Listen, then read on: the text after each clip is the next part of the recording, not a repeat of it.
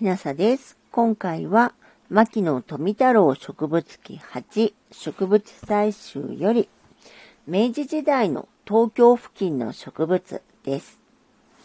私は文久2年生まれで、明治、大正、昭和と生きてきましたが、その間の植物の移り変わりは著しいものがあったと思います。明治時代はそこらに普通に見られた植物が、今日ではすでに後を絶ってしまっていて、昔語りになってしまっているものも少なくありません。この反面、明治時代には姿を見せなかった植物が、今日ではどこにでも茂って普通の植物になっているものもあります。誠に紆余変転、栄枯盛衰の歴史と言うべきでしょう。ここに明治時代の東京市内の植物のいくつかを挙げて、後の代の人々の参考に供したいと思います。私は明治17年22歳の時に再び上京しましたが、東京市内でいろいろな植物を採集しました。今日から見ると随分珍しいものもありました。キケマンが上野公園に野生していた。明治20年頃までは東京市上野公園の東向き斜面の草地にキケマンがたくさん生えていて、毎年黄色い美しい花を開いていました。その後次第に少なくなり、今日では全く見られなくなってしまっています。毒ゼリが牛込見附にあった。明治18年頃には東京市牛込見附の橋の下のお堀の水際に毒ゼリがたくさん生えていました。私はこれを植物学教室の松村任蔵先生から教えてもらって採集しました。この標本は今日でも残っています。松村先生は当時、牛込区神楽坂付近の若宮町というところに小さい家を借りて奥さんと二人で住んでおられました。明治18年の春、私が松村先生宅を訪問した時はドイツへの留学直前でした。先生は間もなく自費で要行されたのです。毒ゼリはその当時、縁日などで、あけぼの水仙などと言って売っていました。水盤に行けるとなかなか風顔な姿をしていたものです。ボロギクが上野公園にあった。ボロギク、一名沢ギクは、菊科の多年生の大きな草で珍しい草です。四国では時々野生していますが、東京では見たことはありませんでした。明治23年、私は池野誠一郎と二人で上野公園を散歩していた時、帝室博物館の西側の草地にたくさん生えていた茶のひげの間に混じってボロギクが野生しているのを見つけました。池野も私も珍しいので採集しました。おそらく博物館の庭に植えてあったものが逃げ出して野生状態になったものでしょう。なお、この草を普通ホロギクと呼んで植木屋が栽培していますが、これは正しくはボロギクです。この草の葉が細かく裂けて重なり合っている姿をボロに見立てたものだからです。ヒメナズナが上野公園にあった。ヒメナズナはアブラナ科の小さな草ですが、あまり普通には見られません。明治22、3年頃には、この草は上野公園の帝室博物館の庭にたくさん野生していました。どういうわけか、同じ上野公園でも他の場所には見られませんでした。この草もその後姿を消してしまいました。大半毛が巣鴨に野生していた。里芋科の大半毛はカラスビシに近い種類で、暖かい地方のものですが、明治時代にはこの草は巣鴨に野生していました。私が採集したのは今の巣鴨駅と大塚駅との中間の鉄道線路にと沿った東側の地点でした。同じ場所にコードも生えていました。しかし今日では姿を消してしまっています。品川萩が品川にあった。品川萩は以前はエビラ萩と言っていました。飯沼玉砕の草木図説のエビラハキの項に、武州に王子と出ていますが、おそらく品川あたりの海辺に生えていたものでしょう。私は明治20年に品川駅の海に面した側でこれを採集し、標本を作りました。その頃はこの草はもっぱら品川萩と呼ばれていました。品川に特に多かったからでしょう。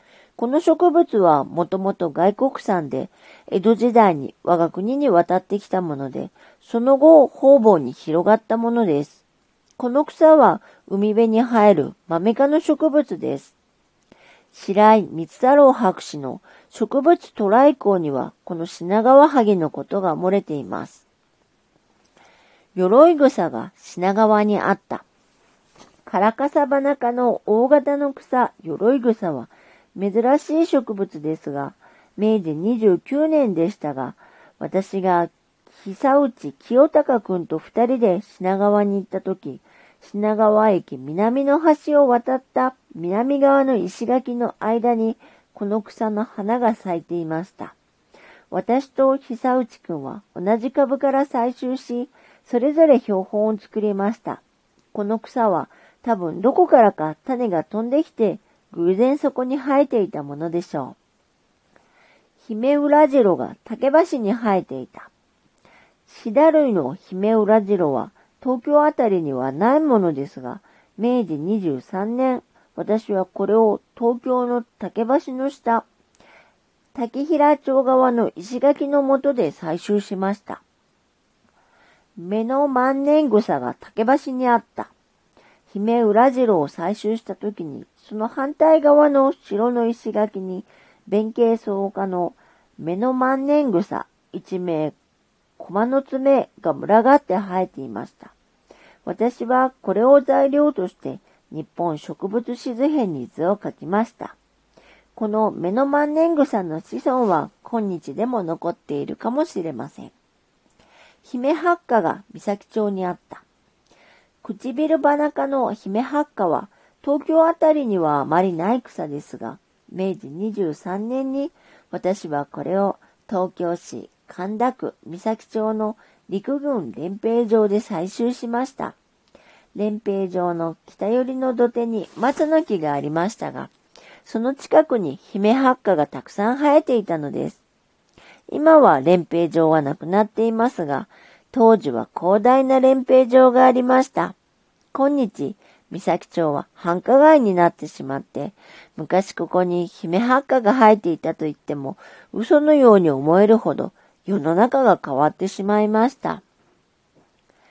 古三角位が丸の内に生えていた。明治23年、私は東京丸の内の有楽町寄りにあった原っぱのくぼ地にかやつり草科の一種が生えているのを見つけました。これは珍種で、古三角位と命名しました。この草は日本では珍しい草で、この時以外は採集したことはありません。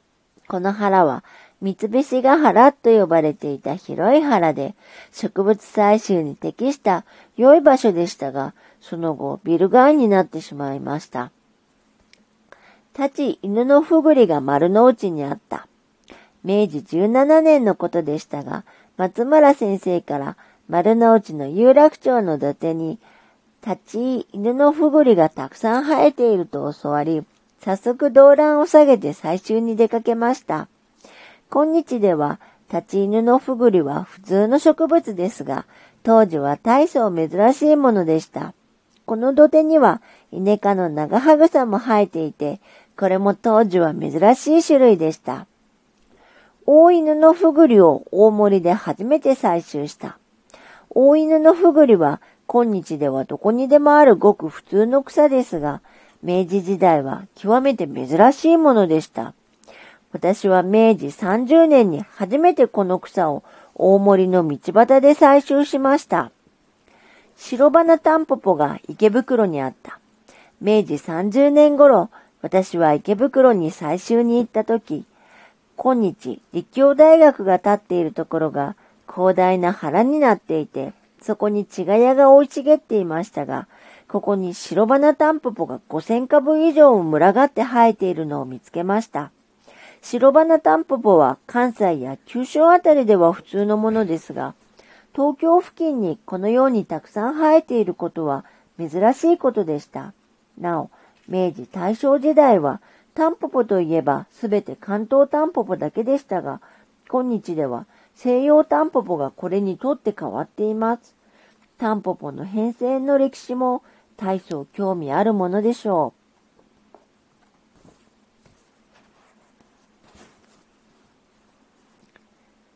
牧野富太郎植物記8植物採集より